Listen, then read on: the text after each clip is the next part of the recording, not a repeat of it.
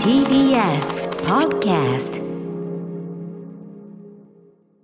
はい、えー、1月本日は4日になりました、はい。えー水曜日でございます。日々真央子さん、えー、明けましておめでとうございます。はい、おめでとうございます。新年初水曜日。はい。よろしくお願いします。日比さんはあのいつもね本番前にお仕事お忙しいからその時間帯的にね、はい。お忙しいというかその朝早くからお仕事されてて、ええ。まあちょっと眠いという時に日比さんの得意技で、はい。ちょっと寝るというねスタジオの隅っことかでパッとなんかこう寝られるという特技がありまして。必殺5分睡眠。いやすごいことですよね。で さっき打ち合わせ一通り終わって、はい。ちょっと5分睡眠しようかなってんで、ああ寝て、うんそう全然20分ぐらいいけますよっつって、はい。で寝てな寝なっつってね。であやりますっつってこうそっち行って寝に行って、はい。でみんな適当にやってて先ほど57分のところで、えー構成作家ね、えー、小川愛さん、ワーコガにですねあれ日比ちゃんは？っつって「えじゃあまだ寝てんのかな?」っつったら「ちょっと見てきますね」っつって言ったらねはい。もう爆睡されてて。はい、あの新年初第六スタジオ爆睡を。えー、すかごいえその28のとこ28あの6スタの前のとこ？そうです。あのあそこでみんなあの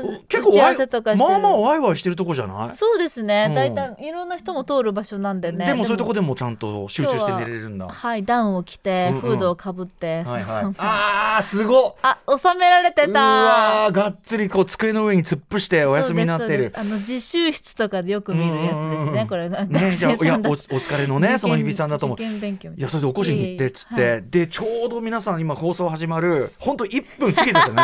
1分過ぎたとこであの僕はその最高だってこれ褒めてんのよ。すごくいいなと思ったんだけど、はい日比さんがガチャッとこうロクスター入ってきてこう口をこう拭いながら 口を拭いながら。ちょっとねあそそう爆そう。睡の証がちょっとね。そんだけよく寝てたってことだもんね。夢見てました今。何の夢だったか初夢特集いけるじゃないですか。ほんあほやほや。忘れちゃった。忘れちゃった。なん楽しかった。楽しかった。あーそれは何より。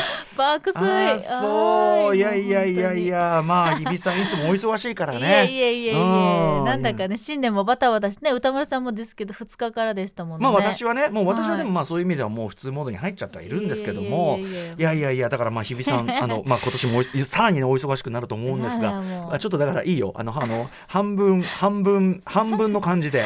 あと今日はちょっと特にねねゆあの夢とうつつの感じ。三が日延長戦みたいな気持ちで今日今日ここまで来ちゃってるんでちょっとすいそうなのませんねよ。本。当に。あのね、今日放送全体ね、もちろん、はい。あのいろんなことありますけども、はい。あのやっぱ今年はさ、ほら、あの週の巡り的に、ちょっと週末がね、あの正月だった、大晦日正月だったのもあって結構皆さんその正月三が日的なお休み感というのが、うん。ちょっとあんまり多分満喫でちょっとなんか物足りないっていうか、ちょっと短くない今年っていう感じがあったんじゃないかと思うんですよ。ねバタバタと仕事始めを迎えたって方多いと思いますよ。まあでもなんか今日の仕事始めとかは結構多分その会社にもよると思うけど割とこうか形ばかりと言っちゃ口は悪いけど、うんうん。あのもう午前中一応出社してもう午後からいいですみたいなところも多いみたいですけどね。へえうん、だからまあ今日はまだまだ正月気分でいいわけでうんうん全然ね、いいですまあ、別に明日からで今週いっぱいぐらいいいじゃないですかそんないね。いです。もうんんだって三が日って短すぎる。そういうことです。だから日比さんんももうあの夢なのか現実なのかという そういうぐらいのえ感じで。起きてますよねちゃんとね。これ夢じゃないですよね。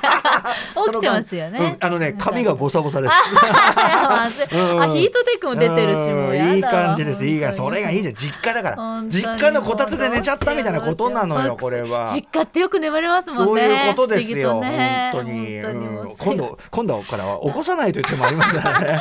うん。放送始まっているという本当に寝ねちゃうものいやいやで俺なんかだからその本当によく寝てたんだなと思って起こすの悪いな。別にさ別にいいじゃん そんな。しばらくは。仕事に来てるから。かわいそうにと2思ってさ。分前は寝てるのもちょっと結構まずい状況です。これはいけない。うん。まあ、ちょちょっとのんびり聞いていただきたいんですけど、はい。日比さんにですね、はい。結構リスナーの皆様から、えっと、メールをいただいておりましてというのは、うんうん。結構大きなねあのはい日比さんのお仕事に関する発表がございまして、ねえ。ーみのりんりんさん歌丸さん日比真央子アナこんにちは、えー、新年明け新年明けましておめでとうございます。おめでとうございます。こんにちはこんばんは、えー日比アナ昨日の N スタにて発表がありましたが、この番組の裏になる N スタ、えー金曜日、えーホラン千秋さんとのキャスターで、えーん？キャスターでおめでとうございますと、お二人でやるというね、ホラン千秋さうん。ん、はい。えっ、と昼帯卒卒業はびっくりしましたが N スタ金曜日キャスターというビッグニュースいろんなプレッシャーがあるかと思いますが、日比アナらしくご活躍をお茶の間から楽しみにしています、くれぐれもお体に気をつけてくださいねとか小僧さんからもいただいてます、はい日比さん N, N スタの金曜 MC 就任おめでとうございますありがとうございます。ただでさえお忙しい中もちろんむちゃくちゃ大変だろうと思うのです。が我々アトロックファンからするとパートナーの皆さんは家族同然こういった形で大きなお仕事を担当されることが本当に嬉しいですと。えー報じることが難しいニュースも多いと思いますし、うんそこで何か発言をすることはとても勇気がいることだと思うのですがいつものアトロクでの日比さんの感覚や考えをベースに話していただけたら見た人にもきっと日比さんの芯が伝わると思いますしそのことで心が軽くなる人が必ずいると思います、年末の映画ランキングも感動しました。あらまあありがとうございます、えーお体ご自愛いただきながらアトロクでのお酒特集でたまにはリラックスしつつ新しい挑戦頑張ってください。応援しています。ということで。すりがとうございます、はい一方モルトさんもね、はい。あのーこれはですね年越しのお仕事の様子皆さんみんなちゃんと見てんね。いやありがとうございます、うん。えー、モルトさん今年の初メールです、えー元旦の朝にテレビの初日の出中継番組を見ると、はい。えー日比ちゃんがいるのではありません朝早くからどうも、てっきり、えー駅伝中継のために群馬に行ったと思っていた今年はなかったんだよね、はい、えー初日の出とともに孫の顔を拝めるなんて良いお年玉でした今年一年良いお年でありますようにということなんですね。そ。うなんですよね。あの駅伝中継今年はなくて、そうなんです。いつもだったら群馬前乗りしてね。そうそうそう、うん。空っ風に吹かれながらメイクをしてる時間だったんですけども、ねえそこはだから、えっと、年越しの瞬間はまだこうゆっくりお家にいらっしゃったということですそう。なんです入社以来初めてですね、うん。実家はい。で年越しを迎えまして。て、まあすみませんあんまりこういうことはまあいいよね別にね。もうね。ん、そんな感じで。そうそう見て日本酒飲んおで。おいいじゃない。でも夜中の3時には出勤だったので朝初日の出6時そうそう。そうなんだ。そうなんですよ、へーなんでねまあ寝たのか寝たのか寝てないのかわからないみたいな感じだったんですけど、お仕事は早かったわけだ。そうですね、ん。いやでも初めてなんかこう実家うんうん。にいまして、初の入れ中継どこに行ったんですか？あの私はあのスタジオにいまして。はい、赤坂からうんうん。皆さんのこう中継先をいろいろあつないでいくっていう、なるほどね。あそうかそうか。でもある意味メインっていうかねそういう感じそうですね。初 MC をやらせていただいてちょっと新年早々めでたい感じでスタートを切ることができお疲れました様でした。すいません。ません私これこの時はもう爆睡してたと思いますね。あもう寝ててくださいえー私はもう駅伝も寝坊しましたんでね。あいやいやうんいいんですよ。もう起きたら七区でした。あーいい。七区七区最後の直線でした。じゃあ大事大事。ねえ。後でまた教えてもらえるんで。うんそうそうそう。まあじゃあねあその割とこうなんていうかな今年から日比さんのね新たなその仕事のモードっていうの、これまでとはまた違うはい。ねちょっとサイクルが始まるんじゃないかということですから。そうですね。いよいよなんか身が引き締まるスタートを切ったつもりがうん。2分前まで寝てました、いやいやでもそれだけお忙しいところで、まあ、ここここここは実家には変わりないんでね。ア なんフターだかもうシックスジャンクション。本当にね。そうですそうです今日はしかもおとそ気分どころかおとそ飲みますから別に普通に。おとそ気分じゃねえんだよ。おとそなんだ本当に。ガチおとそガチおとそ飲みますからこれね。楽しみにしていただきたいで歌丸さんもその年末の私が発表させていただいた映画ランキングにまつわるなんです。そうなんです。そうなんです。ということをはい伺っておりますので、そうなんです。あのはい。日比さんにも教えて、あと三角締めさんもねもしてたりとか、前から構成作家古川光さんもしていたあの映画遅まきながら拝見しましたので、そんな話なんかもさせていただければと。ぜひにお願いします。では、えー一発目の水曜日始めましょうか。アフター。シックスジャンクション After Six Junction. 1月4日水曜日時刻は今6時8分です。ラジオでお聞きの方もラジコでお聞きの方もこんばんは。TBS ラジオキーステーションにお送りしているカルチャーキュレーションプログラムアフターシックスジャンクション通称アドロク。パーソナリティは私ラップグループライムスターの歌丸です。そしてはい水曜パートナー TBS アナウンサーの日々真央子です。はいということで先ほどのねあのメールでもいただきましたあの日比さんの、えー年末のねあのシネマランキングということで、ねみんながまあ次々楽しかった。あのまずさあの金曜パートナーの山本隆明さんが水曜に出張ってきていただいて、はいつもね金曜日に映画の話ムービーウォッチメンもやってるから、はい。で彼ももう僕のねあの映画評論したやつ全部見てくれてますから。本当にね。ね、でだから珍しくなんていうのかなアフターシックスジャンクションのパートナー同士がこう横並びでいてしかもなんていうの私の中でこのやっぱりアフターシックスジャンクションの、まあはい。長男こと山本隆明さんと、はい。まあ、ある意味末っ子である日比さん、はい。この二人のわちゃわちゃというのが私見る大好物でございまして。騒がしくてすいませんねなんか本ねなんだろう当然のことながらというべきかやっぱりこの2人になると、はい。その山本さんと日比さんのやり取りは普段僕とこの僕としてるやり取りとか、こううんうん顔つきとかってやっぱ全然違うのよ。でやっぱね日比さんがもう完全に 兄ちゃんをからかいモードっていうか、ずっとなんかあの、うん。なんかなあのペンの先でつついてるみたいな、えーそうそうそう。ずーっと兄ちゃんお祝いってやってて、で山本さんが何？みたいな、はい。何なの？みたいな感じになってるね。山本さん山本さんのねあのランキング、熱いプレゼンをねずーっと横目で見て、はい。目が出てるっつって。こ怖い。怖っつって。めやだなめんどくさい。そう目出てるっつって、ね、すごいけど出てる。何？何？何？みたいなもうさね。あの感じがすごいね。僕はこう見ててこう幸せな気持ちになったんですよいやーなかね。なかでないですもんね、こうみんなで集まれたとしてもこう 22とかになったりしないんで、ねそうなんねか今年はそういう新しいパートナーシャッフルみたいなね、そうだからあの空間自体がすごい楽しかったですよあねすごくね。はい楽しかった、であの日比さんもはい。その後にそのランキングを発表していただいて、でそんな中あの言っていただいた、まあ、今年のその日比さんのいろんな本当にあれに絡んでくるというか番組でも紹介したあの絡んだりとかね、はい。ともということで、えー心の通訳者たち」という作品をご推薦いただきました。であのその後ポッドキャストの方にご出演いただいた人気ブロガー三角締めさんも「あ心の通訳者たちよかったですよ」とかあと古川光さんやっぱりね。あの前からあのもう彼女は彼はもうスペシャルだって感じでね、うん。えー心の通訳者たち別格として扱っていただきました、うん。これシネマシネマチクビ田端でねまだ見れるのかな今ね、はいまだやってると思います。はい。細巻きながらあのお前から見ろ見ろって言われてたんだけどようやく拝見いたしまして。はい。えー、すごいまああの良かったです、まあどういう作品かちょっとまた入り組んだ構造なんだけどね。ね。えっと、ある舞台を、えー舞台上にその、えっと、舞台通訳者たちというのが立って、手話の。その手話の。ね要するにセリフをこう横で手話で説明するんじゃなくて日本手話で説明するだけじゃなくて舞台上に立ってある意味演出の一部となって。演者さんですよね。演者さんとなって、うん。だからその本当に完全に一体化した舞台上で行うものと一体化した、えーその数舞台通訳者という、うんその世界を描いたドキュメンタリー映画が撮られたと。はい。でそのドキュメンタリー映画になんとかその、えー、と目が、ね、見えないうん。その方に、えー楽し楽しんでいただけるような音声解説をつけることができないか、つまり、えー要は普通に素でいたらなんていうかなそのままだとコミュニケーションが非常に取りづらい両者の間をつなぐ、要するに、まあえー、ろうの方で、えー、と音はまあ聞こえない、うん。で、まあ、手話とかで会話しているという方と、えーまあ、目は視覚にこう何かしらのあれがあって、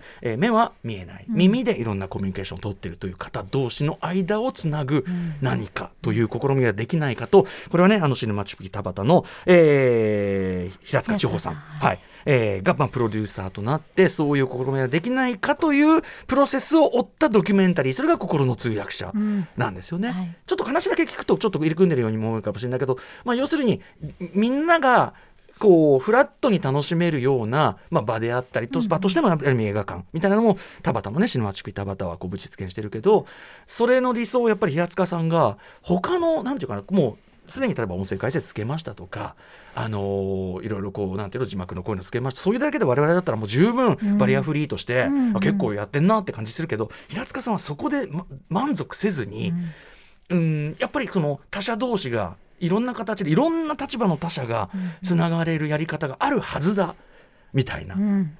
ていう信念のもとにでもすごく平塚さんと番組も出ていただいてるけどもう人当たりカジュアルっていうか、はい。なんていうの本当に、まあ、それこそがまあ素晴らしいことなんだけどなんかこうすごく本当にこういつも優しく、うんなんていうの、うん。コミュニケーションの敷居が限りなく低い状態にしてくださる方っていうか穏やかに。穏やかにはい。穏やかにユーモラも含め、ユーモアも含めて。うん。でもその平塚さんが要はやっぱり非常に困難を伴うねあの日比さんもおっしゃってましたけど途中でこれはその無理じゃないかとか、うん。そもそもここまでやる必要あんのかとか、うんうんうんあとは僕すごいやっぱりあーって思ったのは例えば平塚さんがあ最初まず作ったやつをこう聞かしてねこう皆さんにこうやってみたらあの舞台上で別個にやっているその要するに手話で、うん。その舞台上で演者の方がセリフを言ってるのと別に横でやっていてその人も舞台の一部なんだということが最後の方まで分かんなかったと、うんうんうん。通常の音声解説的なのだと。うんで平塚さんが工夫されてでもう工夫だけじゃないね。手話のことを改めて勉強日本手話を勉強されて、このアクションって何を意味してるんですかみたいなところを一個一個けん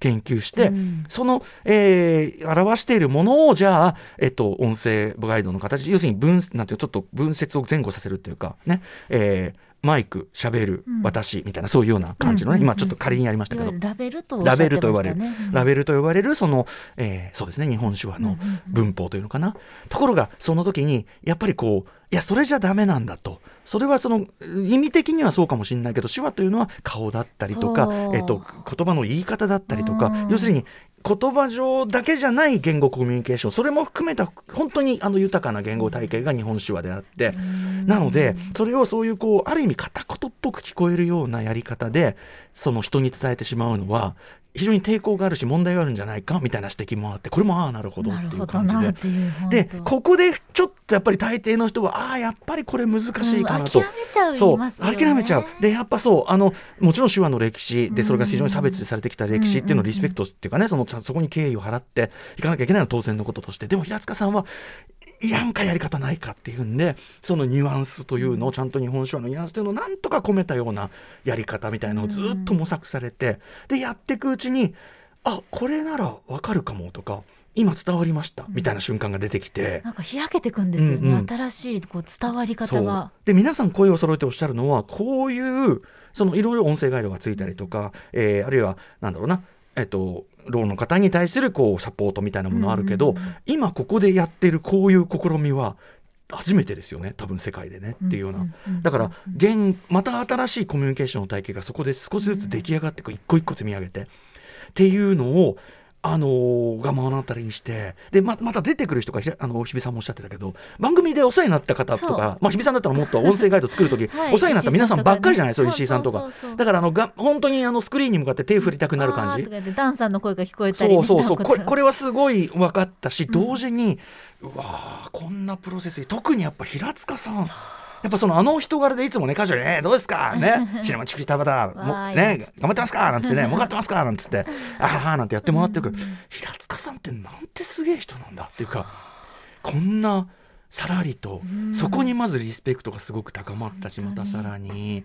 平塚さんがこれを何とかしたいんだっていうこう求心力が、見れば見るほど増していくのが分かって、なんて素晴らしい情熱なんだろうって、もそこになんかグッときちゃうんですよね。しかもそのなんていうかそれがやっぱお人柄もあって、なんかさこういわゆるなんていうのかないいことしてあげますよみたいなことじゃなくて、うんうん、えだってその方がいいじゃんみたいな。そうそうそう。なんかそういう感じのみんな見た方がいいでしょみたいな、うん、なんかすごいフラットなっていうかな、うん、だから俺あかっこいい人とか偉い人ってこういう人のこと言うんだよなと思って、ものすごくこうなんていうかな平塚さんもとももちろんねもともと、あのー、活動としてそのリスペクトはしてたけど、改めてうわ素敵な人だわと思って。であと、ね、そんな平塚さんもいや別に自分も昔は居場所がなくてみたいな、家にも居場所ないし、社会にも居場所なくて。みたいなこと言ってあそっかだからそういう経験があるから居場所を作るっていうことにこれだけ、うん、なんていうかな敏感にもなってくださるというかねことかなと思った。でねすごく印象的だったのが田畑にあるじゃないですか。田畑ってまあなんていうかな僕もあの育ったあたりとちょっと近いんで、うん、土地勘は一応ありますけどまあ比較的なんていうか寂しいあたりっていうかね、うん、あんまり盛り上がってるところじゃなかった。失礼ながらすみませんね。昔はねでそこに映画館できたと。でしかもその普通の映画館じゃない、まあ、そのバリアフリー映画館、誰が来ても、ね、あの要するに感覚過敏の方とかも安心して見られる個室があったりとか。本当に配慮ができた。小さいながらも本当にいい映画館、うん、でそれに関して近所の人どう思ってんのかって話が出てきて。はいはい。まず向かいのねソフトクリーム屋さんが「いやもうお客さん来てくれてすごいいいですよ」と終わった後にね。ここにもすごい映画館が1個あるだけで全然流れ、ね、まあそれはもう間違いなくそうだし、そしてね、あのー、なんか商店街のおっさんが、こう、いやね、つってあの映画館できて、でもなんかそこでさ、こう言い方がやっぱあの、ああいうさ、まあ、下町のおっさんっていうのはさ、おっさんおばさんっていうのはさ、言い方がこう、なんちゅうのかな、ちょっとこう、ぶっきらぼうなのよ。これ私、千駄木なんでね。で、なので、まあ、なんとなくあのおじさんとかああいう人たちのバイブスは分かってるつもりなんだけど、うんうん、そこで、まあ、目の見えない人たちが来るじゃない？っつってそうだからあのあれ映画館できたでしょ？っつって。普通の映画館じゃないじゃない？っつって。だから目の見えない人とか来るじゃない？この流れで来たから俺、うん、大丈夫か大丈夫かと俺のそのね育った地元でねよくこう「あっせすじじ」みたいな その余計なこと言うんじゃないじじみたいなこと言ってよくいやすごい心心ない要するにその、ね、なんていうの？昔ながらのそのおっさんだから、その時々そういう心ないことそうそうそうそうそうあったりするんだけど そのノリじゃねえかと思ってビクビクしたね、うん、そのノリで「おい何言うんだ何言うんだおっさんおっさん」みたいな「田畑のおっさんよ」みたいな、うん、見てた千駄木の千駄木のおっさんは思ったわけ、うん、千駄木出身のおっさんは。したらその商店街でその映画館できてで目の見えない人とか来るようになったじゃない？だそしたらさあだからだからって言い方したんだね。その見えない人とか来るようになったじゃない？だから商店街全体が街全体が優しくなった。って言って。それ聞いて俺はあごめんごめん誤解してた。っていうかめっちゃいいこと言うなおっさん。おっさんめちゃくちゃいいこと言うな。やっぱ田畑のおっさん千駄木と違うのか。いいじゃん。でなおかつ近いのに、まあ、千駄木のおっさんもいいおっさんいっぱいいますけど。いやでそれってすごくバリアフリーであるとか、まあ、あんまり福祉って言葉使いたくないけど、うんうん要するにみんながにオープンな街づくりであったりとか、うん。みんなにオープンな施設づくりであったりとかみんなにオープンなコミュニケーションであるとかっていうのが何をもたらすかっていうことの最良の回答だと思ったんだよね。あのなんかさこうなんでそんなことしなきゃいけないんだとその言うようなことを言う人いるしまあもちろん自分の生活が大変だったりしたら、うん。そういう気持ちもまあひょっとしたら無理かなとこもあるかもしれない。なんでそんなところにお金かけなきゃいけないんだとか。でも街全体が優しくなったんだよね。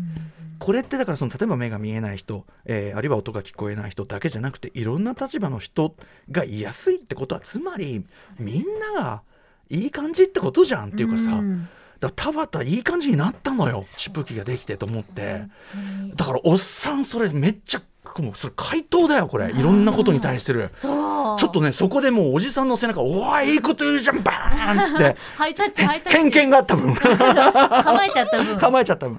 はい、えーということで心の通訳者たちはえーっとね31日まで1月19日あすみません1月19日木曜から31火曜までまたねだから何度目かの、えー上映かな、シネマチクイ田畑で、えーっと上映がまた決まっているそうです、えーあといろんなところでも日本全国でもやったりするようなので多分あの、えー心の通訳者ひらがなで心の、えー通訳者たちということで検索いただければ全国皆さんのお近くであの上映があるのを調べられると思いますのでぜひご覧ください。素晴らしい作品でした。はいそしてあのうご出演の皆さんたちもまたスタジオお待ちしてまますた教えてください。はい石井さんのラップも良かったよ。はい。よかった、本当に。はい、すみません。本日のメニュー紹介いってみましょう。はい、この後すぐです。カルチャー界の気になる人、物、動きを紹介するカルチャートークのコーナー。作家の島尾真帆さん。東京ではないどこかから今日も登場していただきます。島尾さんともよくよく会うな年末大活躍で。うん。はい、えーそして7時からは日替わりでライブや DJ プレイをお送りする音楽コーナーライブディレクト。今夜のアーティストはこちらはい、あのーこの番組フォックスキャプチャープランのドラマーとしてもね、えーごご出演いただいております、はい。司井上さんがご自身のソロデビューアルバムこれがまたあの今お聞きの通り